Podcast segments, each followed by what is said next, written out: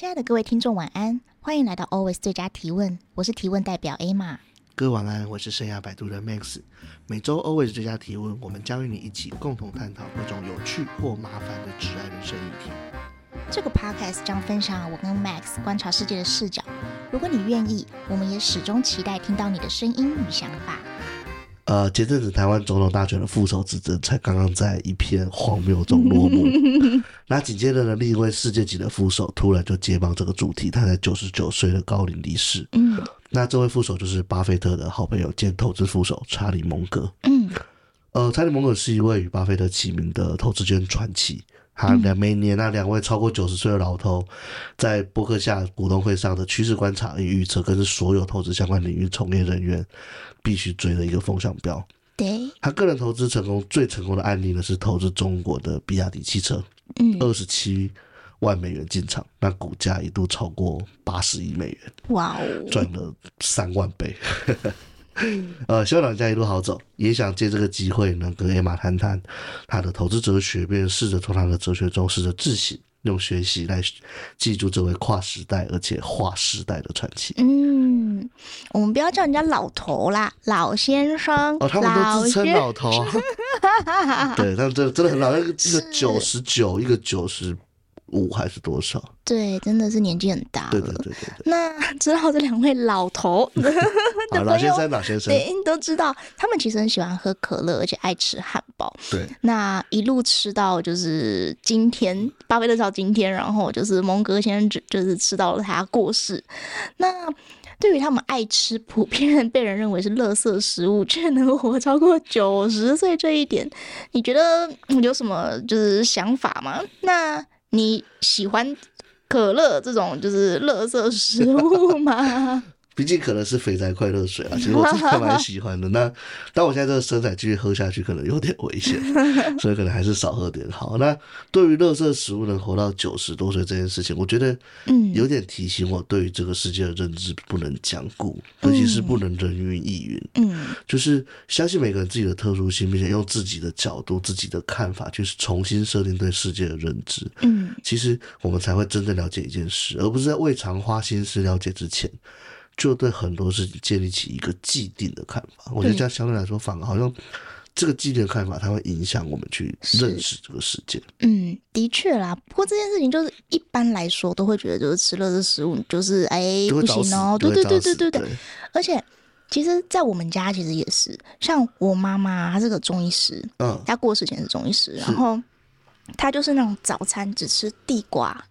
然后什么都自己煮，然后那个青菜还会洗个五六遍，就是洗到他觉得完全没有农药在。可是他也是癌症，然后很早就过世，五十岁就走了。但我外公啊，什么都吃，那个沙拉油专门买过期的，就是没有啦，就是以前那种老人家就是什么便宜的就买。然后这特别那之前有那个什么呃鼎新吗？还是.对那个那个时期？然后你回家，如果我回家看了，就会发现嗯，怎么？都是哪一个重，我们家都吃哪一个。但我外公活到九十四，然后呢，那个吃那种蹄膀有没有？只吃肥的，那种只吃肥的。对，那种他会觉得，他他他有一个理论哦，他觉得，因为他吃药，慢性病的药，会吃到觉得那种就是小小小，是不是？就是会吃到那种呃，觉得不行，干干的。所以呢，他要吃猪油、鸡皮这种来润一下。他的理论是这样，所以这样身体会变健康。九十四，而且呢，他当他一就是那个时候，呃，一有状况啊，很快就走了，最好走的那种，没有拖半个月。哇，好像也活得挺快乐的。对啊，什么都吃。真的，我有一个同学，他从来不吃菜，绿色的都不吃。他从高中就这样。哇！但人家一百八十三公分，现在在当宪兵，有吗？然后跑三铁。所以这些东西好像真的也不是你说就是世界就应该是长什么样子。当然，它可能有个大致的规范，但一定长这样吗？其实不一定。就是每个人应对同样的世界的这种东西，好像会出现不一样的可能性出现，好像并不是一个一翻两瞪眼的事实。嗯，嗯，就是我们对于这个世界的认知，其实就 based on 过去的经验或别人过去的经验。其实它真的是一套统计数据之类的。对，在证明地球是圆的之前，人都认为地球是平的，这样。也是这个意思。对，OK。那蒙格曾经分享自己的职涯三定律，嗯、分别是不不要卖自己都不想买的东西，不要为自己都不尊敬的人工作，还有只跟能让你乐在其中的人共事。Max，你认同这样子的定律吗？或者是你有没有什么想要补充或者是会诊的想法？这自然三律来说，我觉得三个定律它很大的特殊点，其实跟东方文化不太一样。嗯，它都是从自身的快乐出发。嗯，其实就是从自己的想法出发。我觉得这个其实是第一个看到这个三三个要素、三个定律的时候，我第一个看到的东西。嗯，那。他以快乐来说，他以快乐作为第一要素。其实我很认同这样的定律，因为在我们的教育从来就没有告诉我们，我们是一个能够追求快乐的个体。嗯，对。那我不很认同这样的定律，而且我目前也亲身实践这样的看法，就是说，我会以自己快乐与否作为我评估的一个主要的基准。嗯，那另外三定律里面呢，有两个定律与人有关。嗯，一个是向上的尊敬，第二个是向上跟向下都用得上的一种快乐状态。嗯，这是第三点，只跟能让你乐在其中的人共事嘛。嗯，那其实这也跟我们真跟我自己的真实人生体验相近，因为直癌中啊，事情再困难，努力后啊，嗯，大部分的情况下其实都可以找到答案。对，但在与人相关的事情上，很多事情是没有办法靠努力去改变的。嗯，比如说你喜欢他，不喜欢他，或是你们的磁场对不对？嗯，很多时候不是靠努力你就能够改变，或者是说你真的很用心去修补啊，或什么，实际上很多这种修补到最后，可能都变成是一种多余的努力。是，对，跟整个事情好像都是这样。所以，如果我们可以从一开始就。立定自己，杜绝这些可能性。那种我不喜欢的，我没有办法尊敬的人，我就不要跟他共事的话，嗯，那其实这些人的没有办法处理的问题，其实就会变得比较少。对，就是那些呃，而且你可能更知道自己的要的是什么啦。对，应该这么说。因为通常人跟人之间会有一些不可调和的矛盾，通常是因为我们对于事情的重要性的判断不一样，就 priority 可能看的不。看重的事情不同，对，那这种东西实际上在大部分的情况下，它都是不能被改变的。嗯，你可以，我们连自己是什么，就是认为什么事情最重要，可能都要找一阵子。嗯，那更遑论去改变它了。对，对对对。那哦，我们这一题回答的很短耶。因为这三个定律相对来说，它我觉得它比较它比较白话。是，这其实也是。Charlie、Charlie 跟巴菲特他们很特别的地方，嗯，他们为什么他们的那个股东会大家都会看，嗯，是因为他们用的词汇，他们讲英文，嗯，他他们的词汇非常容易懂，嗯，他们会讲一些很简单直白的举例，是，他们不会讲很多什么高级的名词啊，什么都其实基本上都不会，嗯，就很像你跟你阿公聊天，他就讲，而且他重点是他讲的话你全部都听得懂。嗯，你听得懂，觉得你又能感觉到，哎、欸，好像有一些智慧在里面。嗯，这是他们两个人很厉害的地方，就是你就是两个阿伯闲聊，闲聊他聊一聊，他们聊出会聊出一些东西啊，其实就有点像我们现在聊这样。所以他们也很适合做 podcast，就两个人对谈哦。他们肯定是这个绝对是听爆，真的绝对是听爆。OK，呃，蒙哥有一套自己应对世界的系统，就是我只做。自己熟悉并认为简单的事，很多的事情太难，我想都不想，直接归类到太难的分类中。要能成功，不是因为我们善于解决难题，而是我们善于远离难题。对于这个系统观，Max 你怎么看？是否曾经用类似的方式远离难题？如果有的话，就是请具体说明有或没有。来，就不用抢答，说明。OK，我觉得我自己的世界观，它不是那种简单或者困难来区分是否去执行这个任务的。嗯，因为我觉得简单跟困难是一个相对的概念。嗯，因为我自己知道自己是一个有学习能力的人。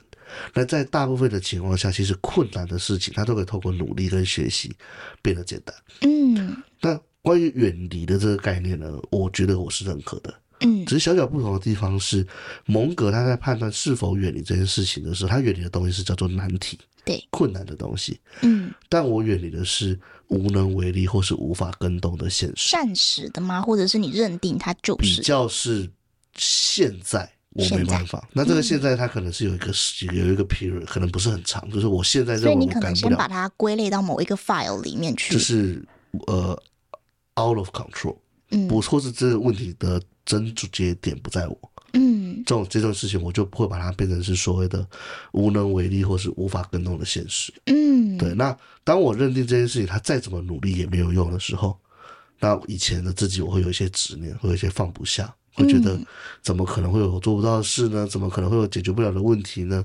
但在这几年，看了更多的人，看了更多的事，而且看到更多所谓的成功人士他们怎么判断事情的时候，其实我觉得在放下这件事情上，我有很大的成长。可是这件事情在职场上有没有做不到的可能啊？因为有时候你就是必须要去做。就是我们讨论这题，好像也不是说，哎，反正你做不到，你怎么不要再做了？就是你怎么样去判断？呃，应该，哎，是李开复吗？他曾经有一段话是，呃，人有智慧去分辨，就是呃，哪些事情是，呃，应该说类似类似那种做得到做不到，然后你有智慧去分辨其中的不同。那这件事情在职场上面，那万一你你要如何去先界定这件事情，真的是不可为？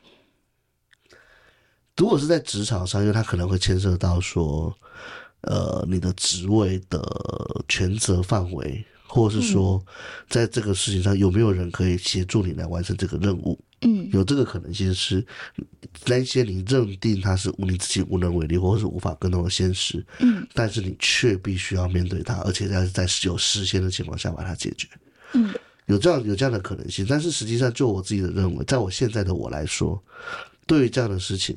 我可能会采用一种比较打马虎眼的方式把它做，把它完成。嗯，可是我不是没有做，我做了，但我我会在这个过程中特别特别注意自己处理这件事情的度。嗯，就是我不会碰触到这个问题的核心，嗯，因为我知道这个问题的核心是我解决不了的。嗯，但是我会在我力所能及的里面，把这件事情做到所有我该做的事情。懂。所以在这里面，我觉得在职场上你很难去。避开所有你自己不喜欢或是你认为特别特别难的事情，如果说在就是受雇者的状况下，其实是比较困难的。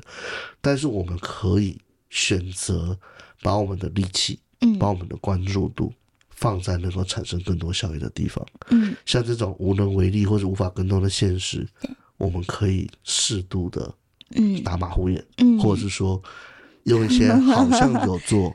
但实际上没有任何推进的方式，嗯，去，而且 highlight 出它可能其其实是一件不合理的事情之类的。呃，如果在公司里面，我觉得这个可能性不大，我不不这我不个人不会这样做，懂？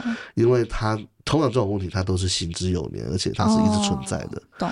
所以我认为，在我现在看来，我会觉得这种问题。它就是必须要继续存在，嗯，这个公司才有办法持续运作，是，因为它就是这个系统下所产生的系统性的问题，嗯，单独我靠我一个人可能是解决不了的，嗯，所以我也不用特别的去挂心它，嗯，对，我要尽量的让它不要影响，让我在我自己更能发光的地方去发挥光芒。懂，所以要把关注度从他身上移开，是，而不是纠结在这件事情，因为他可能不可改变的事情。嗯，对。那我要用，我刚刚其实就是在偷偷 Google 了一下李开复的原文啦。嗯，李开复的原文是他的座右铭，他一直都奉行以下做事的三准则。嗯，有用勇气来改变可以改变的事情。嗯，用胸怀接受不可改变的事情。用智慧来分辨两者的不同，我觉得也还蛮 echo 刚刚你讲的那一段，其实蛮像，蛮类似的，蛮类似的，就是不要花心思在解决不了的事情上。对对对对对，对。但这这件事情，就像李开复讲，其实最难的是后面那件事，是就你怎么辨别，你怎么辨？那这个辨别的核心，其实还是回到刚刚那个。Charlie 他的三个原则，嗯，就是你什么东西是你看中的，嗯、什么东西是能为你带来快乐的，嗯，什么样的人他带有什么样的理念跟使命是你可以喜欢、愿意与其共事的，对，什么样的人会让你觉得快乐，在共事的过程中觉得快乐，嗯、其实就是这些东西，它其实可以让你去做一个事情的判断，嗯，对对对，所以其实可以说，刚刚李开复或者是 Max 讲的那个，其实是核心，那蒙格是一个方法。就是它是让你工具，对对对对对对对对，确实。OK，那关于幸福，蒙格曾经这样说：想要幸福，第一条原则是降低自己的期望值。那这点跟我们在第六集提到了的呃，了解自己才能幸福的说法有什么样子的连结或者是相关性？OK，嗯、um。我我自己的看法是这样，我觉得了解自己跟降低自己的期望值，他们有一个共同点，就是你要知道你自己的底线在哪里。嗯，那这个底线它可以是呃往上的底线，也可以是往下的底线。嗯，底线就是你可以接受到多不道德，就多坏，多坏是你的底线。嗯，或者是你希望多好。对，也可以有一个相对的一个界限去做参考。嗯、所以我觉得你要蒙蒙格说想要幸福是降低自己的期望值。嗯，我觉得他的概念比较是，你先知道自己的期望值，呃，因为你降低自己的期望值了之后呢，你的幸福会变多。哦，因为你标准变低了嘛，所以任何事情甚至都可以让你微笑。嗯，所以你要想要得到更容易得到幸福的话，你降低自己的期望值，那个可能性爬上面就增加。就是阿 Q，其实就是阿 Q，就是积极。某种程度上，我觉得在这句话里面，我所看到的是，你不要有所求。嗯，当你没有求、没有欲望，或者是说你没有这种一定要怎么样的这种设定的时候，嗯，实际上幸福它来的比较可比比较容易被你发现。因为幸福其实 always around us，所以在这里面他讲的可能是这个。但我提到了解自己才能幸福的概念，其实是说你要知道自己的底线。嗯，在这个底线之上，你才有可能去辨别什么是好的，什么是不好的。嗯，因为底下比较像是一个标准的概念的存在。对。但实际上，它简单来说，想要幸福的第一步骤，嗯，是你要让幸福可以靠近你，嗯，然后让你可以看得到。是了解自己或者降低自己的期望值，嗯，都能帮助你更容易看到你身边的这些东西。嗯，那当你能够 approach，能够看到甚至感觉到的时候，嗯，你幸福的可能性就会增加。嗯，对，我觉得是两个之间的连接可能在这边。在这边，嗯，OK，好呀，又进到了我们就是提问环节。嗯，老实说，虽然知道蒙格。但其实一直到他过世，才认真去查这位老先生的生平啦，还有他跟巴菲特之间的情谊。嗯。那两个人都认为对方是自己见过最聪明的人，但巴菲特又时常叫蒙格爱唱反调的讨厌鬼，因为他常常拒绝巴菲特准备投资的项目。啊。但是在团队当中啊，成员相爱相杀好像是很常见的事。嗯。那就像其实我蛮喜欢的一本书，就是《明朝那些事儿》。提到的创业啊，离不开四同，从同舟共济、同床异梦、同是操戈到同归于尽，就是一个创业的循环。嗯、然后，那人类的历史就是离不开这四项四个同这样。嗯，但能够像巴菲特还有蒙格在相爱相杀当中又能互敬互重，Max 觉得他们跟一般的团队的合合伙人，就是你近年来看到的有什么样子的不一样？我第一个觉得看到这个问题，其实我第一个想到的其实是，呃，中西两种不同的文化，他们对于讨论事情这件事情的一种共识或者习惯。嗯，在西方他们比较有办法所谓的就事论事。嗯，我们讨论的事情并不会基于说我对你这个人人格的判断。嗯，我觉得这是第一点让我觉得比较，但东方就不一样，很多时候。因为你说的，所以我不要。对对对，就是说，我们常常会说“字如其人”呐，对，或者说“文如其人”呐。嗯，我们甚至可能会因为他是一个坏人，所以去否定他的所有的好事。是，对，所以我觉得这是第一个我所看到，就是在在一般里面，他们的讨论实际上他们是就事论事，他们并不会因为这样。即便他说他是讨厌鬼，但实际上他们是互相敬重的。我敬重你是个人，是是个有独立思考的人物。嗯，但这件事情在台湾，就是在我们华人社会里面，其实很多时候，尤其是在职场，嗯，就是相对人比较多或有政治的这个地方的时候，嗯、实际上很多时候我们都是先讨厌一个人，我们再来决定他做的事情对不对？对。那在这种情况下，这个事情的判断就不理智了。嗯，对，我觉得这是第一个不太一样的地方。嗯。那第二个不一样的地方，我觉得是他们能够成为彼此的刹车这件事情。我觉得这是呃团队合伙人他们必须要有的一个一个一个特特质。嗯，因为实际上在我们在我所看到，尤其是新创企业里面，其实他们华人大部分的新创里面能够。阻止 CEO 就是阻止老大的 人，其实没有很多。嗯，甚至在很多团队里面是没有人可以阻止老大的。嗯，那就会变成是说，那这个团队它的上限就会直接由老大的眼界所决定。对，那老大就是他会承担所有的成果。嗯，但在此同时，很多的领导者也会倾向去享受所有的光环。嗯，那这样的话，其实就会变成是好像其他的都是打工的，只有他是。就是他是负起责任来的创业者这样子，但实际上在在波克夏这边的话，他们感觉他们两位是嗯平行的，对，没有什么上下主从。当然，他们两个因为他们出身不一样，对对对对对，背景不一样，所以他们考虑的方向不同。嗯，他们也会用一些像董事会这样的方式去做决策。嗯，但可以看得出来的是，他们很尊重彼此的判断。嗯，就是我相信你说出来的话不是胡诌。对对，但这件事情其实，在很多华人社会的讨论里面，连这件事都做不到。嗯，有些人就觉得他讲的话全部都是胡诌，在他还没开始讲之前，我就认定是这样子。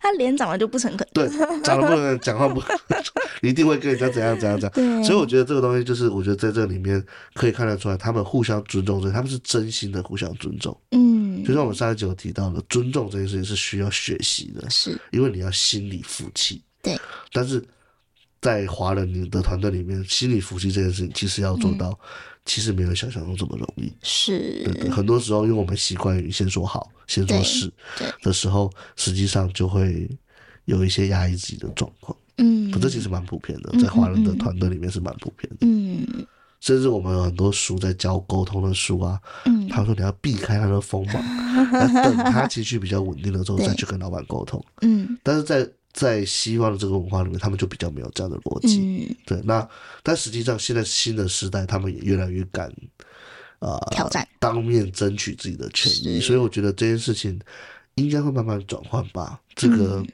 就是这种互相尊重的情况，我认为未来的职场可能会变得越来越好，越来越好。嗯嗯嗯。OK，那关于蒙格，无论他的直癌的定律还是认知系统，实际上他都反复提及要专注在自己有能力专注的事情，嗯，并且把工作的热情呢放在自己想要、想为其付出，而且能让自己快乐的事物事物上，嗯，那通过主动选择来把人生掌握在自己手中，这样不但可以让快乐在生活的比例中增加，更能够高于平均的表现，而更重要一点啊，是这样的愉悦心情，好像可以延长生命，活得久又活得好。这真的就是最大的祝福了。嗯，但上面所有的这些最关键的基础，其实就是清晰的自我认知。嗯，了解自己喜欢什么，了解自己要什么，不要什么，诚恳面对自己的想要跟欲望。嗯、有了这些，其实才有可能往上勾住有效用且可延续的定律与系统。嗯，并且对自己的决定永远保持自信且不后悔。那到了那个状况啊，我想到那个境界，嗯、无论怎么选择，我们都会成为稳赢不输的人生胜利组。对。看到蒙格生平资料中啊，让我印象最深刻的是他九十九岁时接受《商业内幕》就是《Business Insider》的专访时提到，他有个捕鱼梦。哦，他表示死前最想做的一件事就是能捕捉到一条两百磅、大约九十一公斤的尾鱼。然后，不过他说啊，如今我老了，也没有力气了，只能将这个梦啊从愿望清单中划掉。那即使你现在给我机会去做这件事，我可能也会拒绝。有些事情呢、啊，你会随着时间的推移而最终选择放弃。他这一直都很理智，真的？怎么有办法到 九十九岁，然后还是很理智？对。而他的投资哲学啊，也对应了他的捕鱼梦。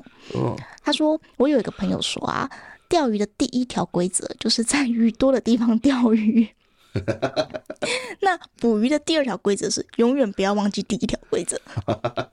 所以，就如 Max 刚刚提到的，蒙格的成功啊，很大程度建立在他对自己还有投资目标的清晰认知。那蒙格的人生落幕了，但我们的还在继续。认清自己，然后活出属于自己的精彩，或许是蒙格教我们的最后一件事。感谢您的收听，亲爱的听众，以上内容就是本期 Always 最佳提问的所有内容。今天的内容有让您联想到什么吗？不论是职场新手或是经验丰富的专业人士，我们相信每个人都可以从这个节目中获得一些什么。在节目结束后，我们可以继续思考今天的讨论，并在自己的职涯与生活中找到应用方法。人生是场不断推进的无限赛局，我们相信每个人都能持续成为更好的自己。最后，感谢您的支持和收听，也请订阅我们的 Podcast，并追踪我们的 Facebook 或 Instagram。有任何问题，欢迎寄信或直接在节目下留言。也许下一集我们就能聊聊您所关注的议题或是疑惑。感谢你的收听，下期节目再会。随时欢迎你来成为我们的最佳提问人。拜拜。